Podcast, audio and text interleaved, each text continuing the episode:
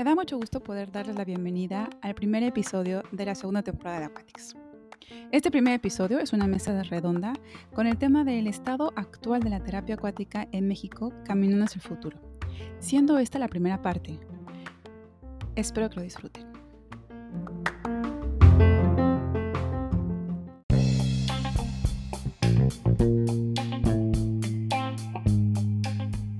Aquatics, el podcast que te sumerge en el mundo de la terapia acuática.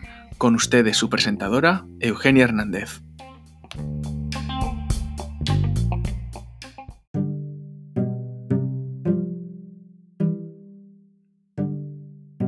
México cuenta con profesionales capacitados. Más de 100 universidades imparten la carrera de fisioterapia o terapia física, por lo que cada año hay un número de egresados de los cuales a la mayoría les interesa el manejo de pacientes y una de sus herramientas es la terapia acuática. En México también cuenta con instituciones de salud públicas y privadas, centros de rehabilitación, unidades básicas, hospitales, que en su mayoría cuentan con una piscina terapéutica, siendo una de las áreas fundamentales para la apertura de dichas instituciones, y así poder otorgar un tratamiento integral a los pacientes, los deportivos y las acuáticas que cuentan con piscina adecuada, la cual puede ser de gran utilidad para el manejo de pacientes externos. En México existe una población con alguna discapacidad permanente o temporal que es aproximadamente de 7 millones de pacientes, los cuales van desde una, mm, problemas motores, cognitivos, eh, alguna gran población de los pacientes adultos, la pirámide poblacional, y por otro lado la población de mujeres fértiles en el embarazo, las investigaciones que se realizan en México sobre terapia acuática son pocas. Sin embargo, en México contamos con los recursos para poder realizarlas. También contamos con la Asociación Mexicana de Terapia Acuática, la cual brinda la oportunidad de capacitarte en el área y que siempre está preocupada para que todos los profesionales continúen con su formación al respecto. El día de hoy vamos a hablar sobre este tema. Vamos a tener una plática con Mari Carmen López, licenciada en terapia física, que cuenta con una maestría en educación y actualmente es la subdirectora de la licenciatura en terapia física en la Universidad de Teletón. También nos acompaña Luis Uriel Vilchis, licenciado en terapia física, actualmente doctorante en educación deportiva en ciencias del deporte y también es certificado por la IATF. Laura Anaí González, licenciada en terapia física, con maestría en educación y docencia y certificada por la IATF.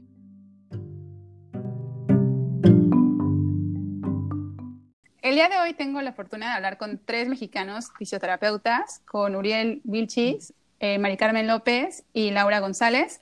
Son eh, profesionales certificados en la terapia específica en agua, Pata Carling Method y Aichi Clinical. Eh, bienvenidos. Voy a empezar, si quieren, con Mari Carmen. Mari Carmen, ¿cómo estás? Hola, Eugenia, ¿cómo estás? Muy buenas noches a todos. Un placer nuevamente compartir contigo estas horas o minutos, que espero que no sean muy largos como la vez pasada, pero que la gente que nos escuche también conozca un poquito de lo que es la terapia acuática. Y pues nuevamente muchísimas gracias por la invitación. Es un placer compartir contigo. Ojalá ya esté el vino. Acuérdate que lo dijimos la vez pasada chicos nuevos, eh, ¿no? Ibas a tener un cafecito y un vino para poder disfrutar de esta charla y esta plática que ojalá sea amena y que sirva para todas las personas oyentes. Pues mira, en este caso el vino te lo debo, tengo agua, pero vamos a saludar a Uriel. ¿Cómo estás, Uriel? Bueno, Uriel acaba de tener un día muy, muy pesado. Y... pues nada, sí, un poco pesado, pero voy a tratar de relajarme para que esto sea un poquitito más fluido. Y nada, la verdad es muchas gracias, ¿no? Ya creo que también teníamos mucho eh, tiempo pendiente en, de verdad hacer como colaboración para este podcast, que, particularmente yo he, he, escuchado todas las pláticas, se me hacen súper interesantes, tienen muy buenas aportaciones y bueno, creo que el fin del podcast es hacer crecer, ¿no? Este mundo de la terapia acuática que si bien está en, plena expansión, pues necesitamos que crezca, que crezca eh, en la cantidad de profesionales que, nos dedicamos a esto, los profesionales eh, tengan mayor formación eh, y otra cosa bien importante es que también esta, esta área de, formación de, de, profesional, pues que también crezca con la población, ¿no? Porque podremos tener muchos fisioterapeutas, terapeutas acuáticos, pero si la gente no nos conoce, creo que también es un área de oportunidad bien grande. Entonces, eh, creo que este tipo de espacios son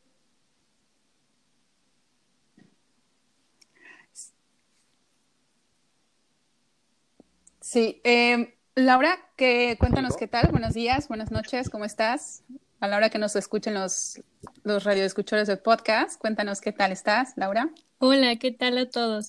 Un gusto compartir este espacio. Voy de confesar que estoy muy emocionada porque lo comparto con dos de mis grandes profesores. Entonces, imagínense la riqueza que es poder compartir ahora con mis dos profesores, ¿no? Realmente la terapia acuática me enorgullece mucho porque actualmente pues puedo practicarla y puedo ejercer. Entonces, es una experiencia sumamente maravillosa. Pues sí, la verdad es que yo tengo la fortuna de conocer a, los tres, a las tres personas en persona, literal. Eh, Uriel, yo te conocí ya bastantes, hace bastantes años y la verdad la última vez que te, que te vi fue en Las Vegas haciendo un muy buen papel en ese congreso.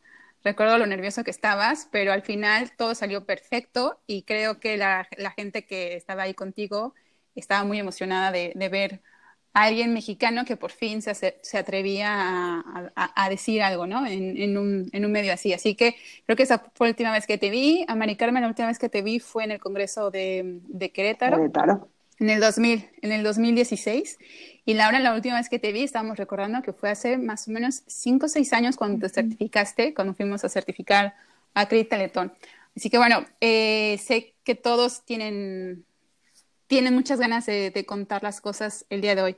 Bueno, vamos a empezar ahora a hablar con los diferentes niveles de atención, que son el tipo primario, que es la prevención o recreación, el secundario y el terciario no, porque el terciario sería hablar sobre ya la rehabilitación física de esos pacientes que ya tienen alguna enfermedad o patología establecida. En este caso, la terapia acuática, la verdad es que tiene una ventaja de que se puede utilizar en los tres, en los tres niveles. O sea, podemos, ese es como el plus que tenemos nosotros como terapia acuática y creo que en general como fisioterapia, ¿no? O sea, como fisioterapia en general tenemos como la capacidad de intervenir en estos tres niveles en diferentes, diferentes eh, formas, pero en los tres niveles sí que podemos eh, intervenir.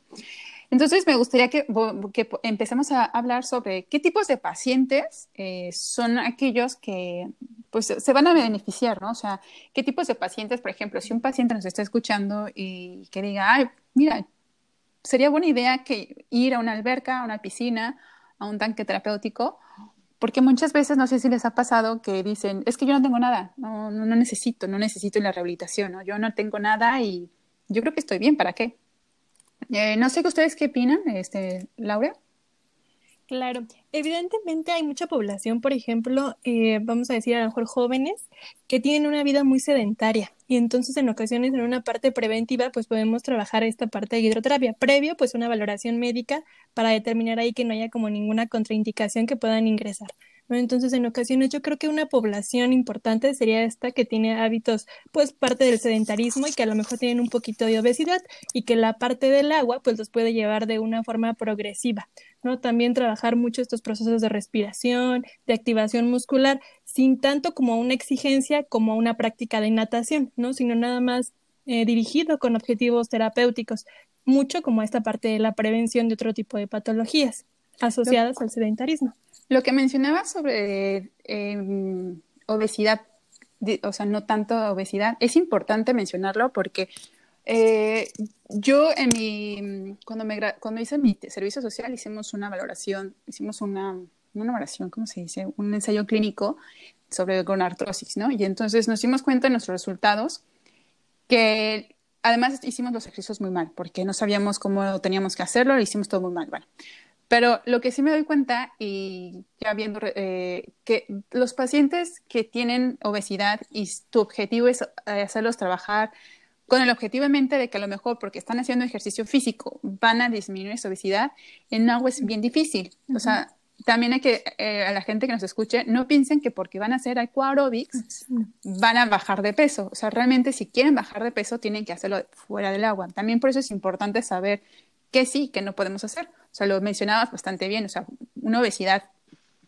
que apenas está empezando, o sea, no, o sea, no, no tampoco tan, tan obesos. Eh, otros pacientes, eh, Mari Carmen, que tú consideres que son este, en este caso de intervención para los este, de nivel primario o de secundario? Sí, claro que sí. Mira, a mí me encanta eh, la parte de la terapia acuática en, en, este cambio de la adolescencia, ¿no? Pasar de la parte infante a la adolescencia, sobre todo por la situación de la coordinación y los defectos de postura, que se da realmente también en, sin, sin tener un diagnóstico, porque en esta edad pues es el cambio de que estás evolucionando, estás creciendo, te estás desarrollando y hay un cambio eh, de talla, peso, ¿no? Sin llegar a hablar de obesidad, sino es el cambio natural del desarrollo de, la persona. Entonces, eh, el primera, pues el joven, pues esta, esta parte de recreativa, de uso del app, entonces creo yo que es parte fundamental. Otro tipo de pacientes, hablaría yo de las personas, las mujeres embarazadas, ¿no? Que también puede ser en esta parte de prevención, podemos utilizarlo y en esta parte de secundaria, sin llegar al proceso de rehabilitación. Y personas adultas mayores, creo que también puede ser una parte súper importante, sin hablar de un diagnóstico de, con una patología de este adulto mayor, sino simplemente de los cambios igual de la evolución o del desarrollo negativo que aparece en la, edad adulta mayor. Entonces, creo que tenemos desde el recién nacido, que puede ser una parte de prevención así de fácil, ¿no? Y después irnos a la parte de la infancia de este niño para generar una serie de actividades motoras que no sea la natación, como lo comentó Laura, sino trabajar con ellos eh, objetivos específicos de terapia.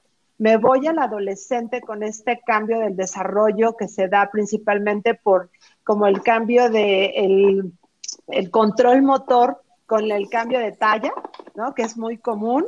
Me sigo con mujeres, por ejemplo, trabajadoras amas de casa, que también puede ser, ¿no? Sin ningún trabajo en específico, pero el hecho de ser ama de casa sin ninguna patología, hasta el adulto mayor. Entonces, como verán, pues tenemos desde recién nacido hasta la persona más adulta que pueda tener sin ninguna patología centrada, ¿no? En una patología y podemos manejar.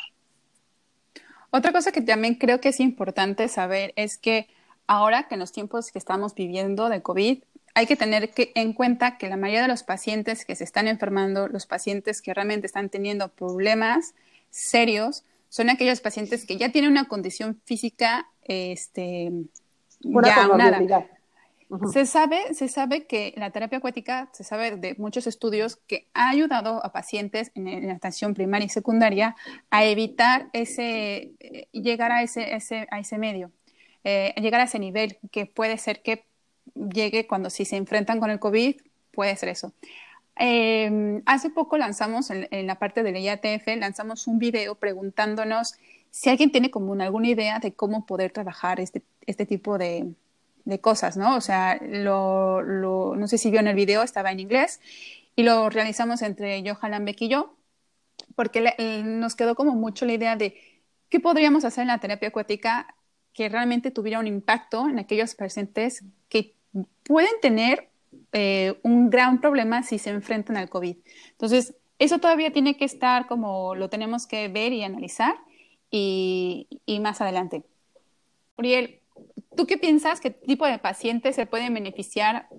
Que no tengan, o sea, que no sean pacientes, sino que sean personas que estén buscando eh, el medio acuático como una posible, como una posible atención. O sea, eh, hablábamos de la obesidad, hablábamos de pacientes incluso, bueno, no pacientes porque las embarazadas no estamos, bueno, cuando está embarazada no es que estén están este, enfermas, simplemente están embarazadas. Eh, Hablaba también Mari Carmen sobre los adultos mayores, eh, incluso también mencionábamos eh, los, los, infantes, los bebés, que en lo particular, en lo personal, no tengo mucha experiencia, como porque sé que hay incluso estimulación de coordinación. Yo en lo personal no tengo experiencia porque eso es como otro, otro, otro, otro rango, ¿no? O sea, no es lo mismo tratar con, con niños que no tienen ninguna patología o ninguna base con niños que sí tienen base. Entonces, la experiencia es, diferente.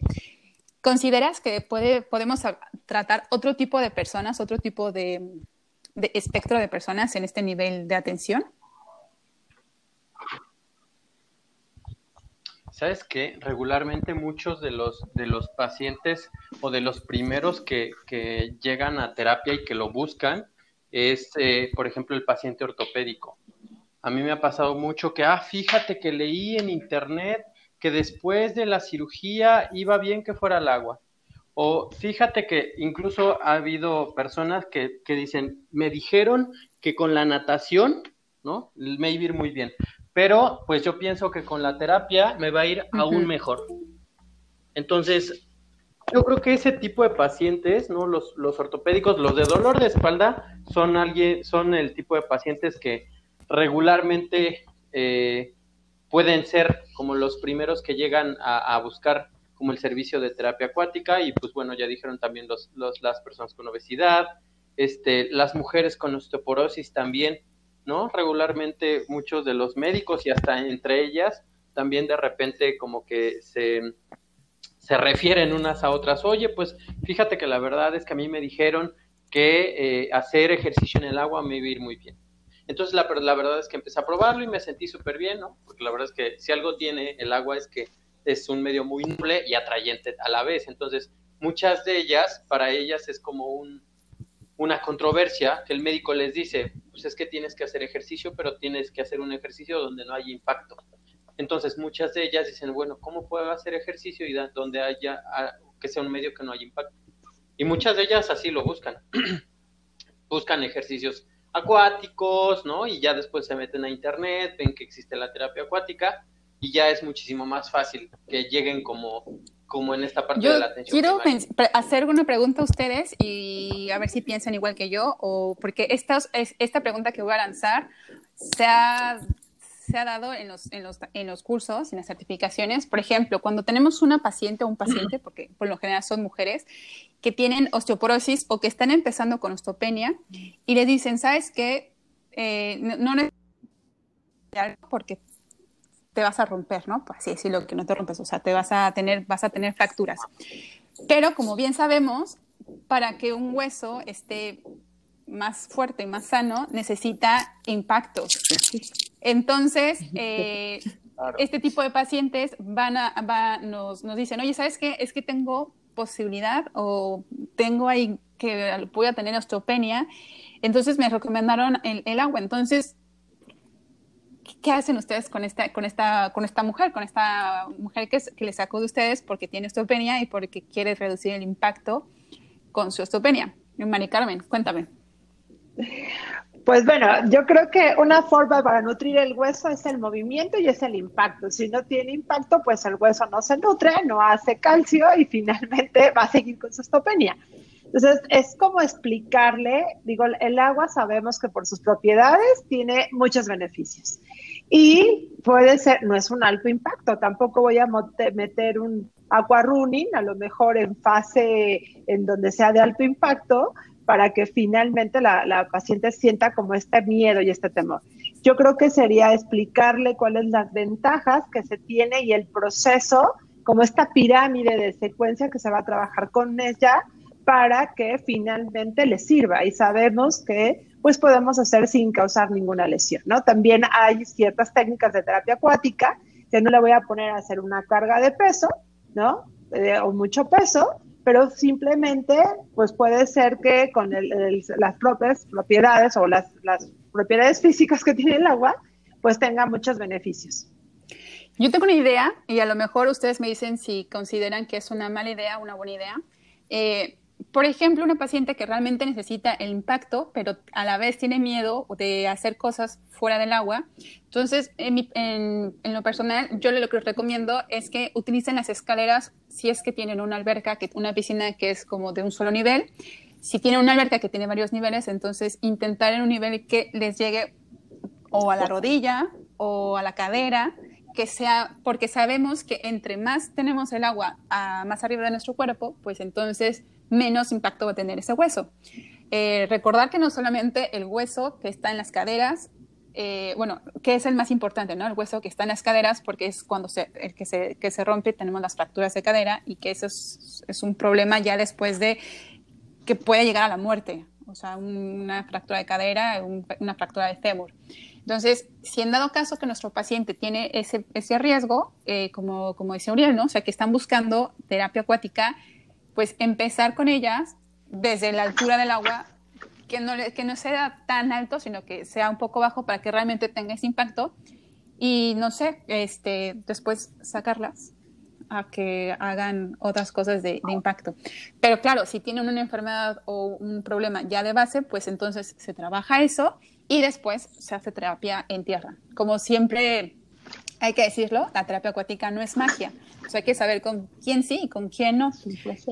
Eh, por ejemplo... Claro, ahora sí. algo que yo creo que es, por ejemplo, súper importante en estas pacientes con osteoporosis es que sí efectivamente, ¿no? Sabemos que sí o sí necesitan como esta carga de peso para... Y esa es una pregunta que, que a mí me han hecho mucho, ¿no? Que qué pasa, ¿no? Con la paciente con osteopenia o con osteoporosis, pues de todas formas el hueso necesita de la carga de peso, ¿no? Para la, activación de osteocitos, perdón, de los osteoblastos osteoclastos, toda esa mecánica. Algo bien importante que hay que puntualizar es que la terapia acuática no manejamos como un 100% de inmersión, ¿no? Lo más que podemos trabajar es el 85 al 90%. Entonces, eso nos da como un margen del, del 15 al 10 al 15%, que sí va a estar teniendo carga de peso, pero que a fin de cuentas también lo que cuidamos mucho es como, esta, como este dúo músculo-hueso. Hoy por hoy, por hoy sabemos que eh, cuando el músculo tiene buenas condiciones, existen estudios de eso, que cuando el músculo tiene buenas condiciones, eso se traspola la fuerza que tiene, eh, que tiene el hueso, ¿no? Hasta en la cantidad de calcio, la densidad, entonces, y eso es justo, digo, voy a meter como a otra población aquí, pero, ¿qué es lo que vemos en los pacientes con, con, osteogénesis imperfecta? Cuando el niño con osteogénesis imperfecta, el paciente con osteogénesis imperfecta, tiene músculos más fuertes, regularmente es un hueso que también es muchísimo más fuerte y tiene una mejor capacidad. Entonces, si nosotros trabajamos, como decía Mari Carmen, el músculo y le damos mejores, mejores posibilidades, mejores eh, capacidades y características al músculo, sí o sí también tiene que mejorar eh, la capacidad y esta parte de, de, la dureza y la firmeza que tiene el hueso. Y como decías tú, sí o sí, estas pacientes también no podemos inundar el mundo para que ellas puedan desempeñarse, sí o sí, van a tener que seguir con su terapia en tierra. Entonces, sí es, o sea, sí es importante como hacer como esta dupla hueso-músculo y que con, con el movimiento que nosotros podamos generar en el agua, con un impacto reducido, poco a poco ir migrando hacia la terapia en tierra y también disminuyendo como el nivel en el cual se somete la terapia. A la yo quiero añadirte dos cosas porque las, yo creo que lo que has dicho has, lo has dicho en el clavo, has dicho las cosas en el clavo. La primera es que voy a añadir la parte muscular con también la fascia, va a trabajar ahí. Recordemos que la fascia también tiene una parte muy importante y, la, y creo que todo lo que dijiste es totalmente cierto y, si, no podemos, si no podemos llegar a un lugar, tenemos que buscar. Y para saber cómo hacerle, la otra cosa que quiero añadirte es que para eso necesitamos que el fisioterapeuta sepa, entienda la fisiología del cuerpo, entienda la biomecánica, porque de nada va a servir que metas a tu paciente, que te lleve tu paciente, si uno como terapeuta no sabemos cómo funciona el cuerpo o qué son las, las, fuerzas que estamos teniendo. Entonces, otra cosa que también me sucede mucho en los cursos es que la gente pregunta eh, cosas que, que, que, son básicas de biomecánica. Entonces, no, no podemos entender cómo funciona el cuerpo en el agua si no entendemos cómo funciona el cuerpo fuera del agua. Entonces, este, yo creo que para terminar de hablar con este tipo de pacientes que tienen problemas en, los huesos, creo que lo que dijo Uriel es como lo, más, acertado. Me, me, encantaría este, tener que inundar el mundo para que todo el mundo estemos en el agua porque seríamos más felices, este, pero no, o sea, pero no. Y es la, las, una vez más, las destrezas del fisioterapeuta son indispensables para cualquier tipo de terapia. Y no va a ser la terapia acuática la excepción un poco para cambiar el tema, pero yendo sobre el mismo tema, eh, Laura, tú que has tenido contacto con pacientes y que tienes este consultorio, ¿cómo es que esos pacientes se acercan a, o sea, lo hemos visto, por ejemplo, Uriel nos contaba de que este, se mete en internet o que su vecina o su, su, primo les ha dicho, oye, te va a servir la terapia acuática. ¿Cómo estos pacientes se pueden acercar? ¿Cómo pueden saber si, si, a dónde ir también? Porque ese es el problema, ¿no? O sea, voy a una clínica, voy al hospital, voy a, a una alberca normal para nadar. no sé si te ha pasado, cómo saben los pacientes cómo acudir. Claro, comúnmente la derivación con los pacientes puede ser por algún medio, ya sea alguna institución tanto privada como pública. En México existen muchas instituciones públicas, está lo que es la parte del seguro social, ¿no? Entonces, comúnmente en México están estos centros de alta especialidad, principalmente hay tres en la parte de la Ciudad de México que ya cuentan, es todo un equipo de rehabilitación, que está un médico en rehabilitador, está la parte del terapeuta físico, un terapeuta ocupacional y demás. Existen el área, hay áreas de hidroterapia donde está el tanque terapéutico, obviamente están diseñados conforme a algunas necesidades en especial de los diferentes pacientes, ¿no? Entonces, en ocasiones comúnmente hay pacientes que llegan por medio de estas derivaciones y que toman las sesiones dentro de esos tanques terapéuticos. También, pues obviamente hay como esta parte privada, ¿no? Que también hay instituciones que ofrecen de cierta forma un poquito más especializada la parte de la terapia acuática. Eh, sí es importante pues recalcar que en ocasiones las personas de un inicio cuando no tienen la patología como tal, pues lo que sucede es que acuden a un gimnasio, ¿no? Y se enfrentan contra a lo mejor personas que no tienen la capacidad de llevarlos como en todo este proceso, que no realizan pues obviamente un análisis o un diagnóstico fisioterapéutico, ¿no? Y que solamente en ocasiones toman como referencia un examen médico muy común, que lo que hacen es solamente verificar que tengan como la presión arterial pues estable y que no sean diabéticos y que no tengan como otros datos ahí que los limiten, ¿no? Entonces, en ocasiones pues no acuden con el personal necesario. No, lo ideal aquí es que pues las personas conozcan realmente en qué instituciones pueden acercarse y que les brinden un asesoramiento integral, porque en ocasiones no solamente es el puro oficio, ¿no? sino también requiere como todo este proceso integral. Eh, muy particularmente, por ejemplo, ya en la parte de lo que es el sistema CRIT, pues ya se lleva como esta atención a la población de forma privada y eh, ya las terapias son más individualizadas porque en ocasiones también las sesiones en grupo, a pesar de que se tienen objetivos en específico, pues no logra ser como tan especial como cuando se lleva la sesión de forma individualizada con este tipo de pacientes, ¿no? Entonces, aquí va a depender mucho, ¿no? De la, de la experiencia que tenga cada paciente y la forma en la que se acerquen. Me gustaría un poco como retomar el tema, que es el retomar el tema de estamos hablando de personas que están en atención primaria y secundaria. Son personas que no tienen patología, que no, o, o que puede ser que se pueda, que estén propensas a llevar una patología. Hablábamos de la osteopenia, que es no llegas a hacer osteoporosis, pero tienes el riesgo de llegar a osteoporosis. Entonces, no es lo mismo como, por ejemplo, yo no tengo nada, pero sé que por el estilo de vida que estoy llevando, puedo tener después dolor, dolor de espalda. Entonces, para prevenir ese dolor de espalda, eh, las personas en ese, en ese, entonces pues no se llamarían pacientes, serían clientes. Clientes. Este, ellos, la, necesidad de buscar un, un, algo que les pueda ayudar y si quieren la terapia acuática, como bien decía Laura, acuden a, gimnasios, ¿no? Y la mayoría de los, de los entrenadores físicos de repente empiezan a ser como nuestros, no voy a decir enemigos porque no son nuestros enemigos, pero empiezan a, a introducirse en el medio donde no, no les corresponde. Es como el, el, área verde, el, área entre verde y agua, ¿no? O sea, ¿qué es, qué es tierra y qué es agua, ¿no? Es el, agua ahí que no sabemos muy bien.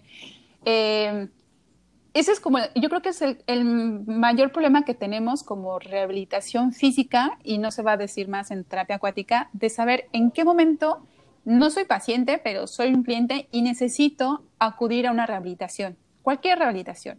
Entonces, eh, cuando vas a un centro especializado, como por ejemplo si vas a, un seguro social y dices, no, la verdad es que no tengo nada, pero creo que estaría bien que tener algo, ese programa no existe. O si existe, los programas, eh, yo me acuerdo cuando decíamos este servicio social, no sé si a ustedes les ha pasado, que como fisioterapeutas vas ahí como con tu mochilita y a ver qué, te dicen, ¿sabes qué? Las clínicas 15, 16, la, la 47 que está por ahí, te mandan a ti como estudiante y dices, ¿sabes qué? Necesito que hagas un grupo de ancianos, un grupo de eh, embarazadas y les hagas algo.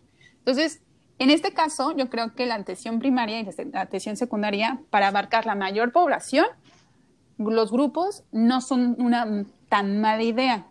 Eso sí, si por ejemplo tienes un paciente que tenga, eh, un, cliente que tiene algo en específico, pues ya puedes empezar como a, derivarlo un poco. Este, ¿Tú qué opinas, Mari Carmen? Sí, yo me voy a regresar un poquito porque yo creo que uno de los retos más grandes que tenemos en México es que el proceso de terapia física se ve, como tú lo comentaste al principio, centrado a la atención del tercer nivel. Y creo que todavía nos falta mucho trabajar por el primer nivel prevención y el nivel de secundario. Entonces, eso es como para mí un reto que lo dejo, que tenemos que trabajar a, a todos los fisioterapeutas. ¿Por qué?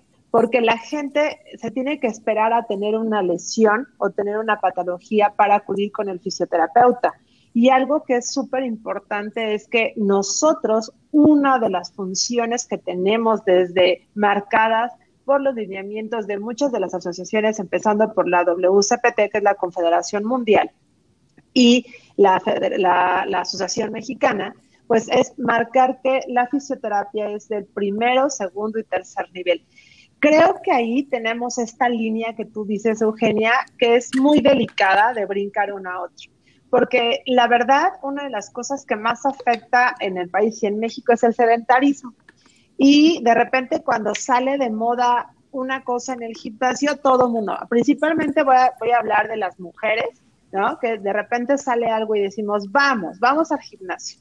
Entonces, la, la entrada de la parte de recreativa, de prevención, es como de mi actividad física y la veo no como la fisioterapia, la veo como una parte deportiva.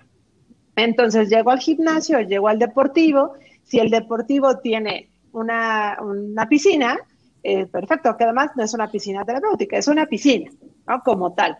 Y además en los deportivos, en los gimnasios, o este, pues no va a estar el fisioterapeuta. Es muy raro encontrar que sería un mundo de trabajo eh, ahí el fisioterapeuta, ¿ok? Porque además ese, ese cliente llega pensando en que está sano, ¿no? Y cuando, como lo dijo Laura, un entrenador físico, un preparador, este, va a llegar, va a hacer, le va a pedir su examen médico general, va a tomar signos vitales y dice, vamos.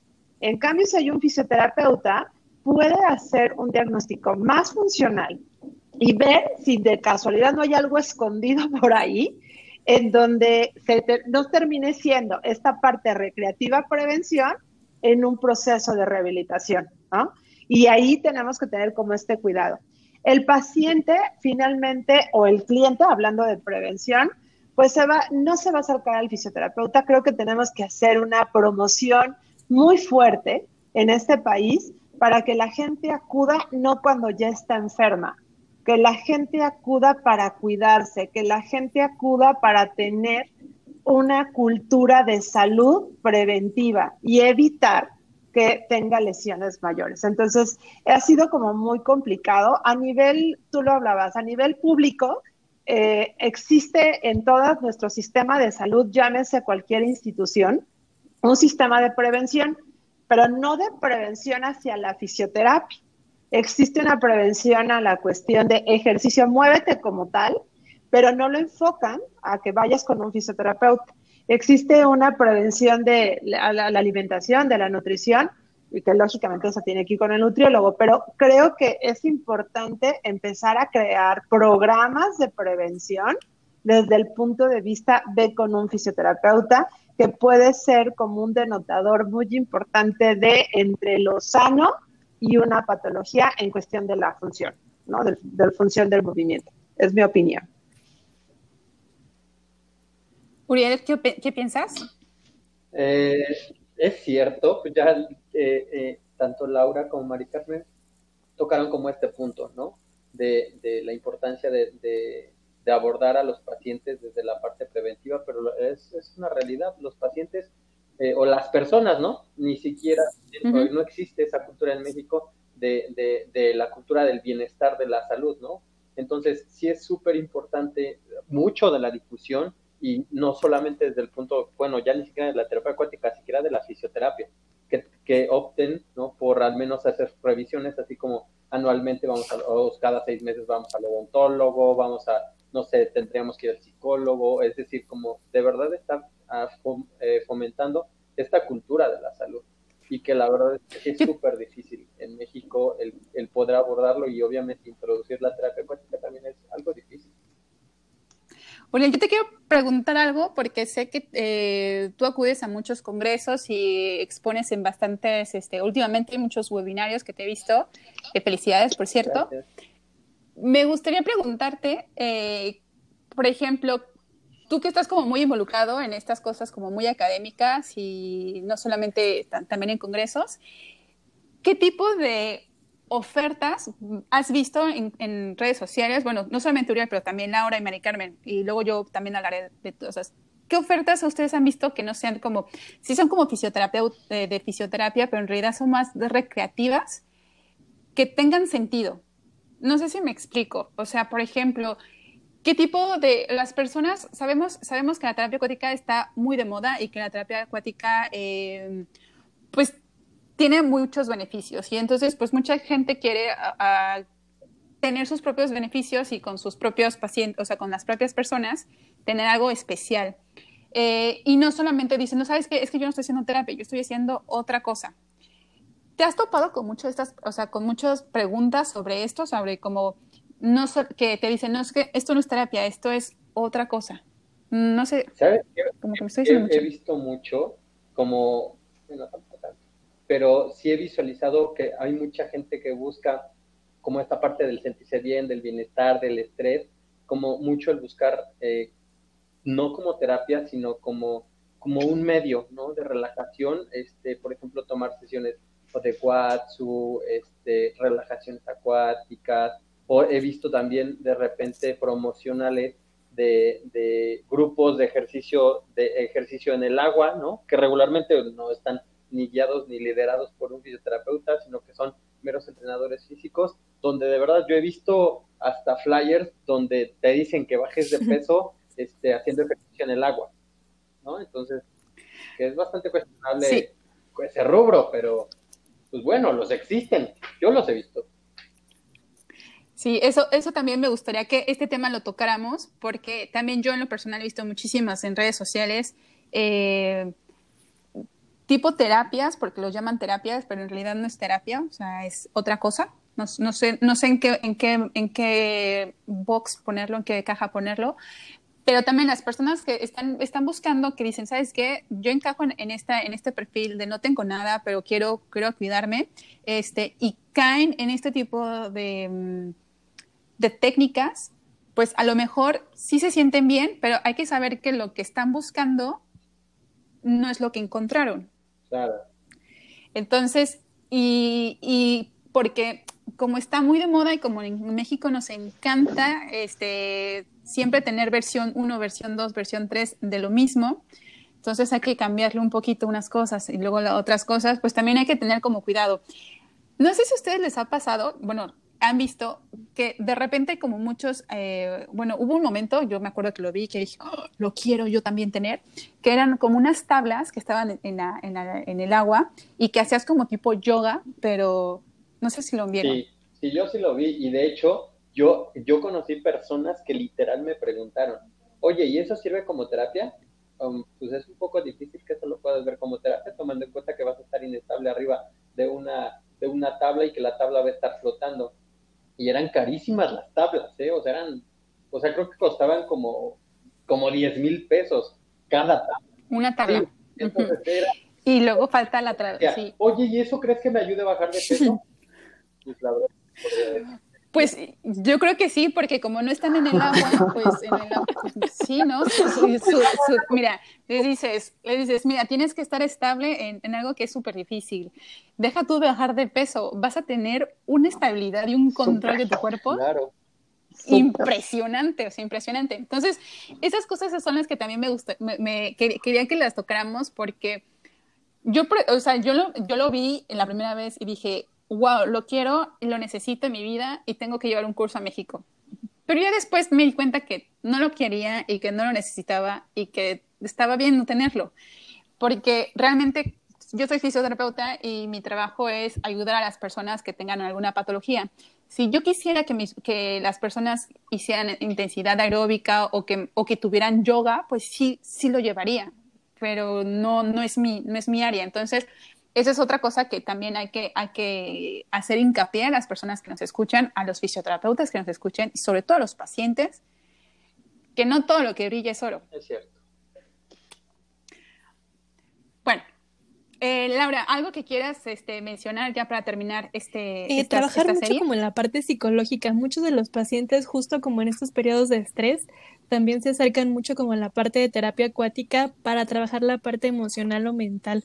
No hay terapias en ocasiones, entre comillas, holísticas que hacen mucho como estos deslizamientos que realmente no tienen ni un principio. A veces solamente es como ellos creen que es como un masaje, porque en ocasiones quien brinda el asesoramiento pues no es ni un fisio y lo que hace solamente es deslizar al paciente en un ambiente cálido en cierto tiempo, le coloca, no sé, una turbina con un chorro y eso es como su terapia holística. Yo lo logré observar en algunos hoteles que lo brindan como parte como de terapia como acompañada como del spa, como una terapia de relajación y en ocasiones pues sí llega a ser pues muy pues complicado, ¿no? Que realmente ofrezcan este tipo de servicios y que los denominen así como terapia acuática cuando realmente no, no cumplen como una función en específico. Claro. Pues bueno, eh, yo creo que hemos hablado sobre los temas importantes en la atención primaria y secundaria, los, las, los deficiencias que tenemos en México y todas las oportunidades que tenemos porque pacientes hay, terapeutas sabemos y gente preparada también existe. Entonces, este, yo creo que esta parte, esta parte de mm, diferentes niveles de atención eh, podríamos hablarlo en, otro, en, otro, en otro episodio.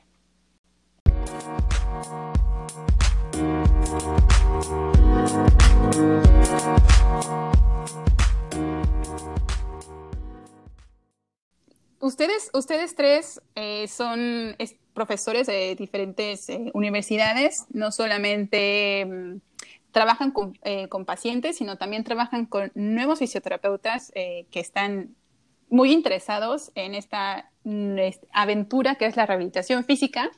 Y me gustaría este, preguntarles, um, porque tienen ustedes más experiencia de trabajar con los estudiantes, sobre ¿Quién, ¿Quiénes son las personas que imparten la, la, terapia acuática, la hidroterapia? Porque en un podcast que hice con Mari Carmen me dejó muy claro, las universidades hablan sobre hidroterapia y no terapia acuática. Mari Carmen, cuéntame mejor, cuéntame tú, ¿quiénes son los que imparten estas Pues mira, a mí me gustaría comenzar que en México, a partir de los 2001, hubo un cambio completamente en las universidades porque la fisioterapia se llevó por fin a una escuela y no a una institución de salud.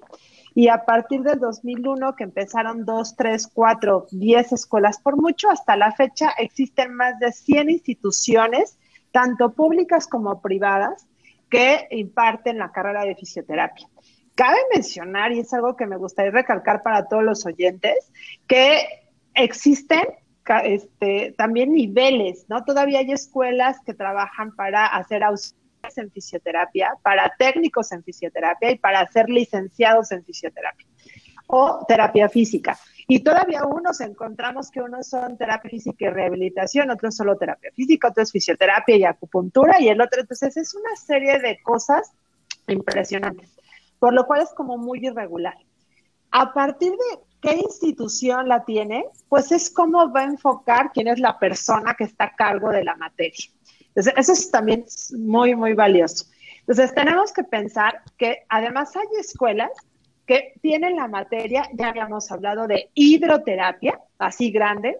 Hay escuelas que ni siquiera la tienen, la han quitado de su currícula y mejor la ponen como agentes físicos. Y entonces en agentes físicos, pues en fisioterapia hay muchos agentes físicos y hay un pedacito entra la hidroterapia. En otras escuelas le llaman terapia acuática. Y en otras, aunque le llamen terapia acuática, nada más van a ver lavados, envolturas, un chorro y párale de contar. Es muy variado el perfil fisioterapéutico que se tiene en, en del profesor que va a impartir dicha materia. Esto pues trae como muchas consecuencias porque creo yo que la formación de fisioterapia pues te va a dar como diferentes niveles, ¿no? De, de conocimientos, de profundidad.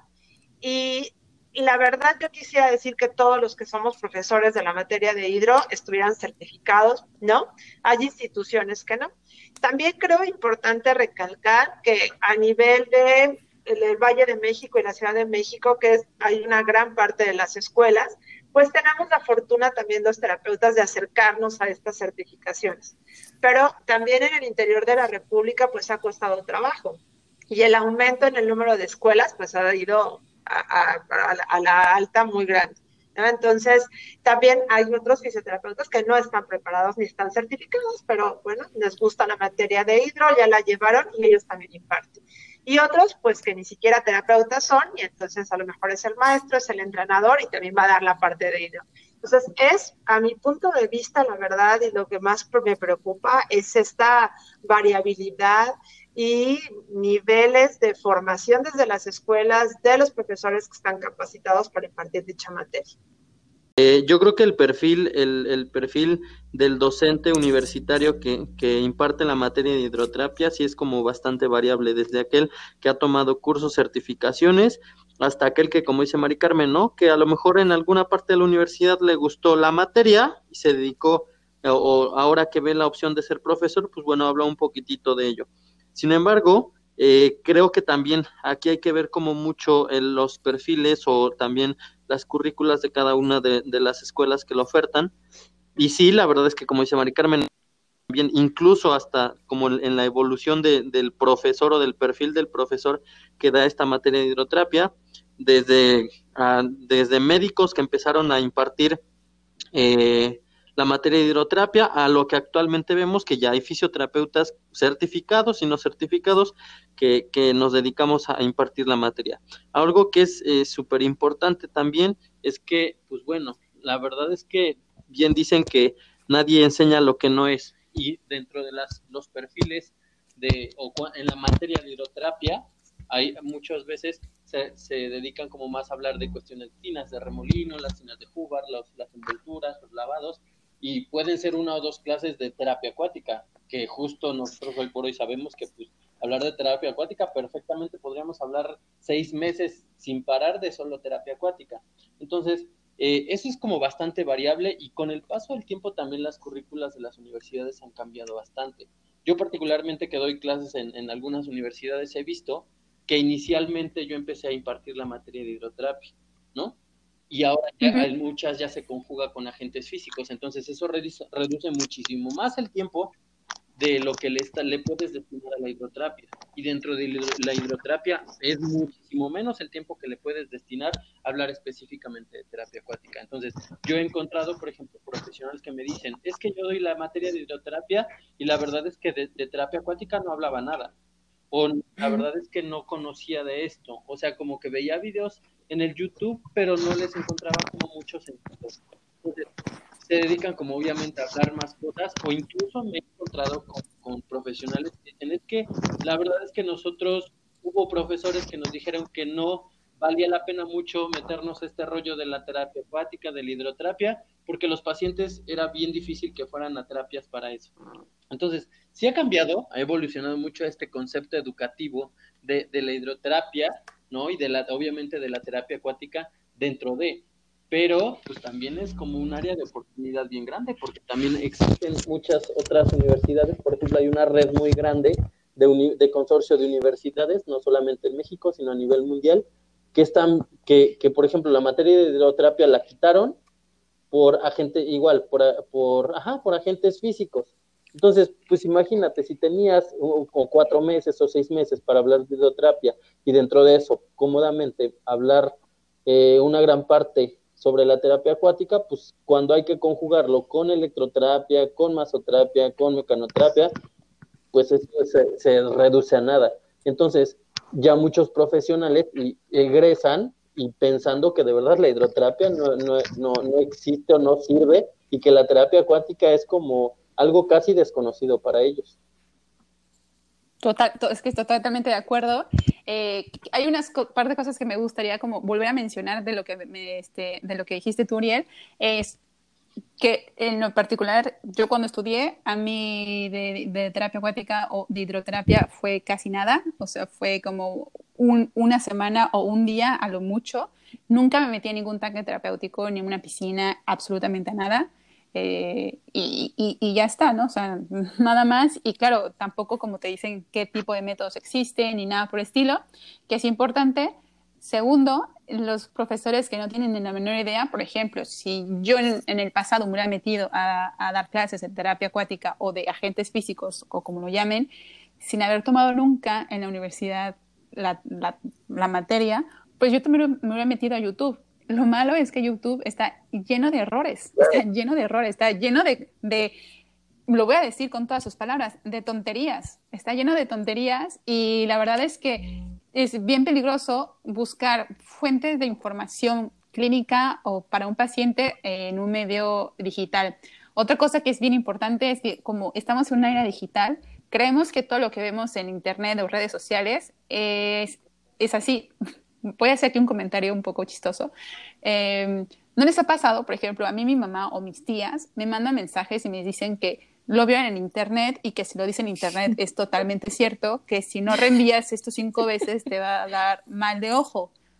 Perdona mamá, perdona tías que las queme en el podcast, pero me ha pasado, o sea, me ha pasado que, que, pasa, que, gente que cree realmente lo que las redes sociales dicen porque está así, ¿no? Porque está ahí.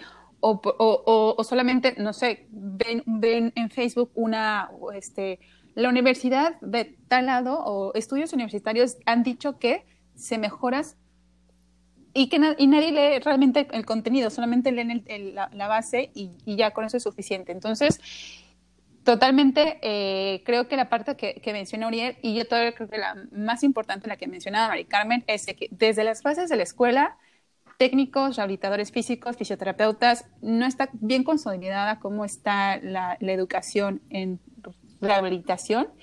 Y si no está bien consolidada la rehabilitación, ¿qué podemos esperar de la terapia acuática? ¿no? ¿Qué podemos esperar? Claro. Eh, Laura, tú tú, tú, tú, estás dando clases, ¿no? Y cuéntame, ¿qué, ¿cuáles son las dudas que tienen los, los, los, este, tus, los estudiantes? ¿Qué es, ¿Qué es lo que te piden? Bueno, principalmente, yo creo que el, día uno que tenemos la oportunidad de acercarnos a las prácticas dentro del tanque es una emoción tan grande de ellos, desde el utilizar por primera vez traje de baño especial, no sé, toda esta parte que engloba entrar dentro del agua, porque a veces como estudiante hay muchos miedos, miedo al, al agua, miedo, este, si me, no sé si a lo mejor personas que son de talla baja, ¿no? Que a lo mejor el nivel del agua sea muy grande, como esta inestabilidad que les genera. Realmente es como una, un conjunto de emociones importantes. ¿Qué sucede? Aquí durante la materia, yo recuerdo pues obviamente cuando llevé mi, mi asignatura de hidroterapia, tuve la fortuna de realizar mis prácticas, tener como una área teórica y una parte práctica donde pues obviamente experimentábamos como toda esta parte revisada bibliográficamente. Ahora con los chicos que tengo la oportunidad de compartir con ellos, yo les platicaba mucho como esta parte tecnológica. Si tenían a la mano pues el teléfono acuático o este la GoPro o algún instrumento que nos pudiera permitir grabar su experiencia y relacionarla mucho con estos fundamentos previos teóricos, pues para ellos iba a ser más significativo porque ocupábamos estos medios tecnológicos para realmente que ellos lo entendieran y tuvieran ese registro, porque a veces para volver a estudiar y volver a comprender como toda esta parte, pues era más sencillo sencillo a través a lo mejor de un video, a lo mejor de una foto, a lo mejor de algo extra, ¿no? Ellos a la par crearon un blog. En este blog pues me iban describiendo, ¿no? Por ejemplo, el principio, no sé, de inmersión, ¿no? Entonces ellos tomaban su video, ellos se grababan. Entonces realmente que ellos experimentaran. En ocasiones nosotros estudiamos y hasta que no lo, lo aplicamos, realmente no sabemos qué tan cierto es, ¿no? Qué tan efectivo es el tratamiento que podemos aplicar. Entonces, juntamente con ellos era, era eso, explorar qué sucedía, qué sucedía en este medio acuático, que ellos tuvieran esa experiencia que a la par pues pudieran tener posteriormente como este análisis, porque en ocasiones cuando nos enfrentamos con el paciente es también de tener, determinar como diferentes habilidades extra, el cómo platicar con ellos, cómo acercarnos con ellos, ¿no? Entonces trataba yo en la medida de lo posible de que ellos practicaran como toda esta parte y que analizaran cada patología de forma pues en específica. Y justo ahorita cuando nos enfrentamos como a la parte de la pandemia, tuvimos que hacer uso de los medios digitales. Entonces, ¿qué sucedía con estos videos que a lo mejor, pues de las herramientas que teníamos, yo en ocasiones con eh, autorización de los familiares y demás, obviamente con los académicos, pues tomaba algún registro de algunas actividades en específico. Entonces trataba yo de que el video, pues obviamente este, se lo vieran ellos y trataran de analizar la actividad, ¿no? Eh, eh, analizar los efectos físicos los efectos de este, todo, ¿no? Eh, en ocasiones hay páginas de las certificaciones que nos generan como videos más en específicos, por ejemplo, hablando propiamente de terapia específica en agua, son videos de Johan que yo recuerdo de hace mucho tiempo, ¿no? Entonces trataba yo de, tener información por lo menos, pues aunque sea a lo mejor viejita, ¿no? Y que en ocasiones pues también, ¿no? La parte digital pues no se alcanzaba como apreciar tan bien, pero pues sí ubicar que sea como medios pues que un factor científico, ¿no? Y que realmente no fuera como información pues alguna red social que a lo mejor no tenga como el fundamento científico. Sí es muy, fue muy difícil, ¿no? Enfrentarnos con, eh, con esta parte digital previo a que ellos ya tenían como la experiencia de una práctica dentro de un tanque terapéutico, ¿no? Pero, este, pues obviamente dudas siempre van a haber muchas y la idea aquí es que los alumnos pues tengan esa capacidad de análisis para que en el momento que les toque pues estar dentro de una sesión pues puedan ocupar todos los elementos físicos del agua y combinarlos con las características clínicas de su paciente. No sé si les ha pasado en las, este, en las certificaciones o cuando ustedes eran estudiantes, eh, que podrías entender o no podrías entender bien la, teoría, pero una vez cuando estabas en la práctica, como que todo, todo tenía sentido. Era como, ah, claro, eh, muy bien, ya lo entendí. Eh, ¿Cuántas universidades, no sé, este, Uriel o Mari Carmen, este, tienen realmente una piscina, una alberca, un tanque terapéutico, para que ese conocimiento de, o ese, ah, ya entendí cómo, ya entendí por qué flota, ya entendí por qué no puedo hacer esto, ya entendí por qué el paciente que tiene esto se rota por un lado y no rota para el otro lado, aunque pensé que rotaba para el otro lado. Este, ¿Cuántos? ¿Cuántos tienen? Que yo conozca, o sea, que, de verdad la universidad, universidad, tenga un, un, un área destinada específica dentro de la misma universidad, la verdad es que ninguna, ¿eh? Que mucho lo que hacen es adjuntarse o a algunos hospitales, centros de rehabilitación, hacer convenios con, con alguna institución o a veces hasta con deportivos para poderla, este, para poder tomar como las clases, ¿no? Y por ejemplo, igual dentro de hay una red de universidades aquí en México que aunque la mayoría de ellas tienen alberca, a veces ni ellos mismos eh, como que acceden a esa alberca a tomar sus clases, a veces hasta las clases las van a tomar a una institución, no necesariamente como de esa misma universidad. Eh, pero pues bueno, a fin de, cuentas, si, si, si tienen el convenio, si tienen la oportunidad de ir al medio acuático, creo que eso es algo bien importante, lo que decías tú. Hay muchos estudiantes que dicen, la verdad es que cuando nos metimos fue cuando de verdad todo lo entendí. Y creo que particularmente me pasó cuando empezamos a estudiar, ¿no? A veces en la certificación que de repente decías, y el control de rotación y los patrones y cosas de ese tipo, que cuando ya lo llevabas a la práctica, eh, pues es, cambia completamente, ¿no? Algo, del perfil de los fisioterapeutas es que necesitamos mucho, más allá, sí comprenderlo, pero también saber hacerlo. Mucho esta parte práctica, mucho esta parte de las habilidades y destrezas clínicas, pero ya aplicadas al paciente. Entonces, que también existe una realidad, que hay, eh, hay universidades que de verdad, aunque tienen la materia o, dan ciertas clases de hidroterapia, hay muchas universidades que no, ni siquiera la experiencia de ir al agua tienen, ¿eh? Pero, bueno, no sé, Maricarmen, si conozca a alguien que de la misma universidad tenga como... Gracias. Sí, me, oigo porque tuve que cambiar. Ah, ok, perfectísimo. Pues yo creo que eh, hay muchas universidades que finalmente siguen siendo parte de una institución de rehabilitación o un centro de rehabilitación, que, finalmente son, son unidas, ¿no? Yo puedo mencionar grandes instituciones nacionales de rehabilitación, sistemas nacionales del sistema DIF, eh, la, mismo, la, Universidad Teletón, que pues parte de este trabajo del día a día, además de tener una universidad o una escuela dentro de esta, de esta fundación o de este sistema, pues le permite hacer uso de sus propios tanques terapéuticos. Entonces, eso es una ventaja y de veras hay muchísimas escuelas del sistema DIF que, me atrevo a comentarlo porque soy egresada del sistema que realmente teniendo un centro de rehabilitación, pues pueden manejar. Entonces, yo creo que sí hay, sí hay universidades, hay universidades que eh, de paga, ¿no?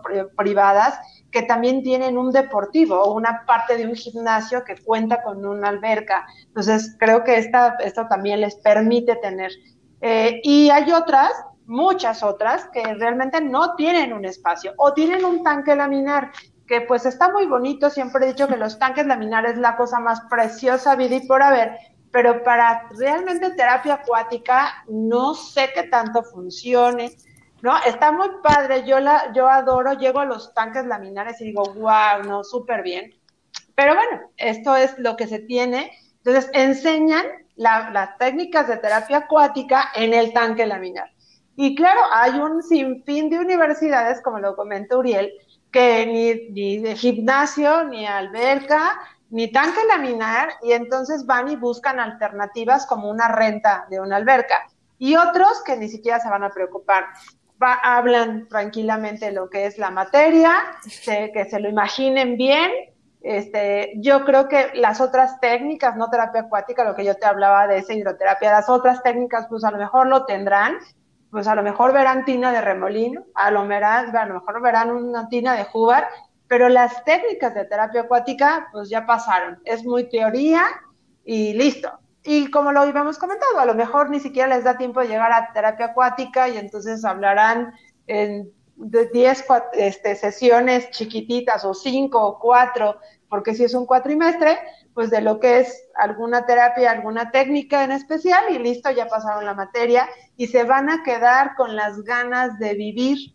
Y yo creo que la fisioterapia, parte de esto es que te genera la práctica y el contacto no solo con el paciente, sino con los agentes físicos, llámese el que sea. Yo siempre he dicho que aplicar electroterapia, póntela tú para que sientas, para que sepas, para que vivas y ahora sí aplícala si vas a hablar de ejercicio terapéutico, el primero que debe de tener el ejercicio terapéutico eres tú.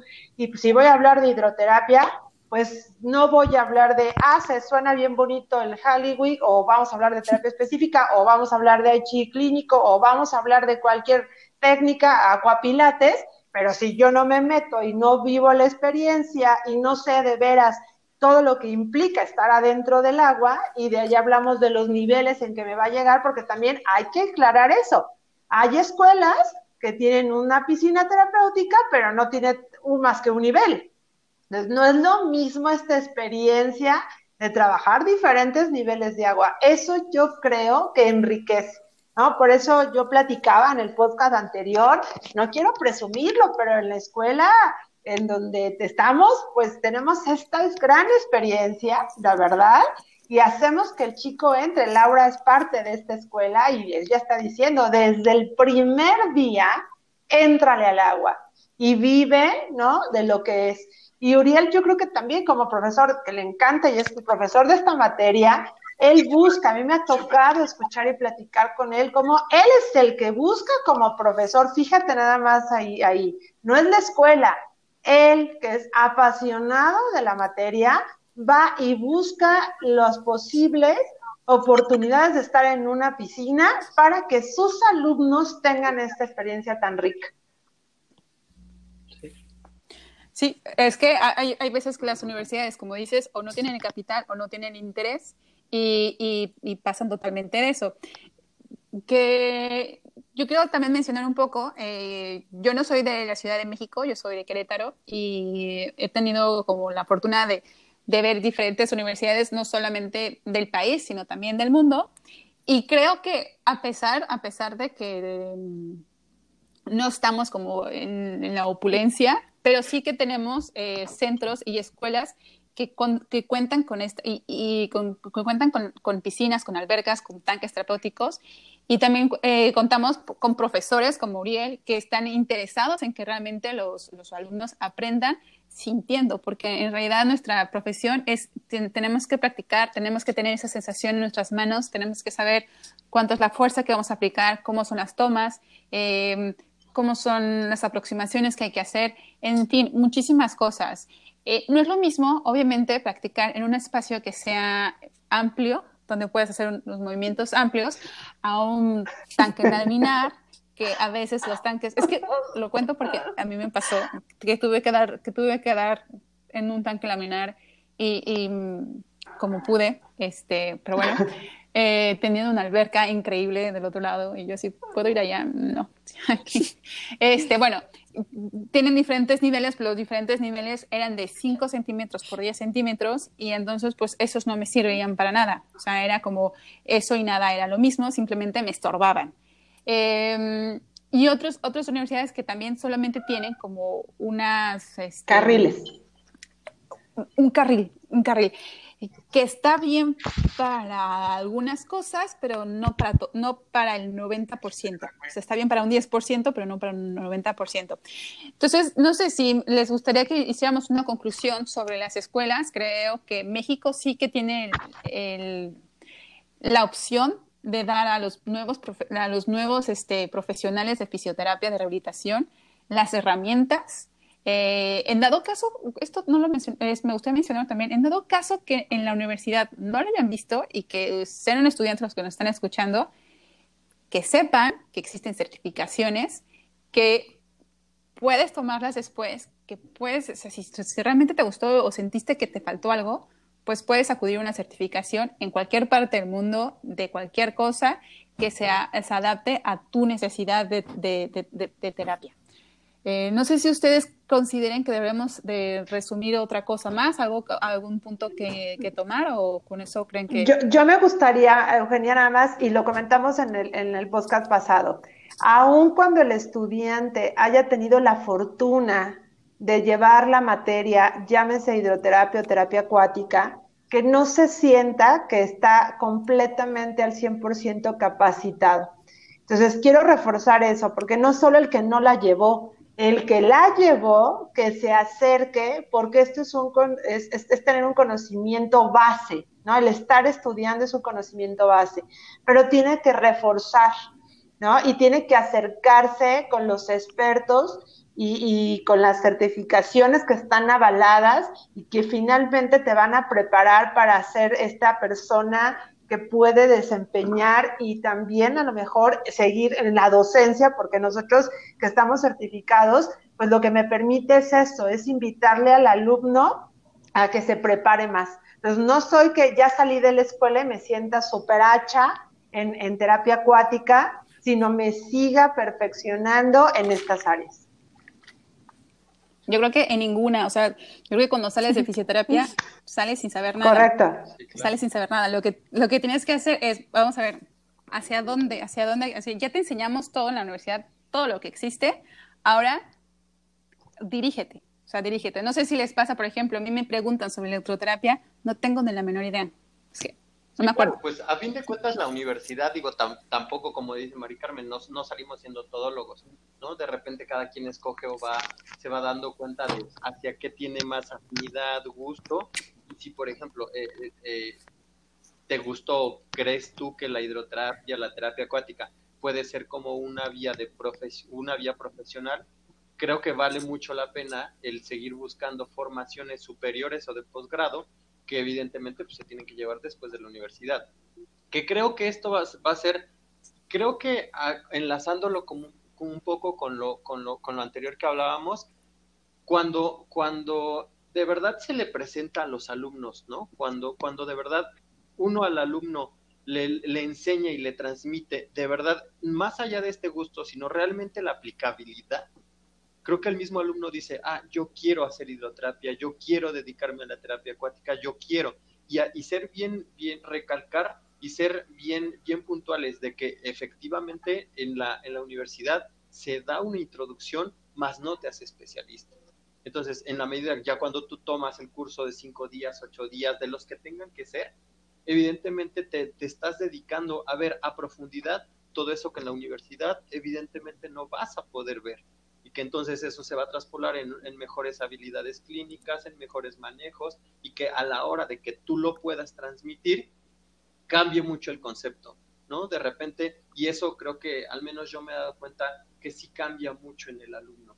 Cuando, cuando alguien te presenta algo sustentado, este, con buenas bases y que realmente le encuentras aplicabilidad, dices, ah, pues sí, yo sí quiero.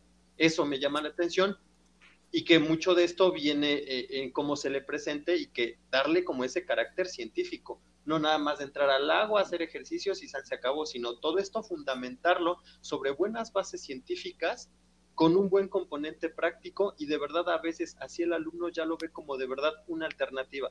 Yo he tenido alumnos que de repente de no formular nada o ni siquiera voltear a ver a la terapia acuática como una opción de tratamiento, ahora todo lo quieren hacer en el agua, ¿no? Entonces, eh, sí me he dado cuenta que mucho cambia como la visión del alumno de aquel profesional de lo que hablaba hace ratito, de aquel profesional que enseña la materia y que les presenta la, como tal la serie de opciones y que les dice que están fundamentadas científicamente y que existe varias este, información eh, ya científica, ¿no? Basada en, realmente estudios científicos, que realmente lo valida. Entonces ya eso le da mayor credibilidad al alumno para poder desarrollarse y querer buscar opciones de formación superior también en este rubro.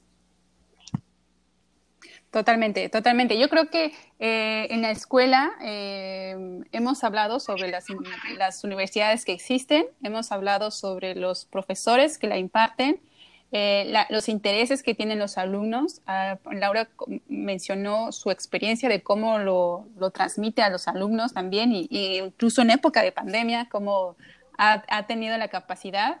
Eh, y lo, lo, importante es, lo que mencionaban al final, es que no somos expertos hasta que no realmente tomamos un curso de expertos.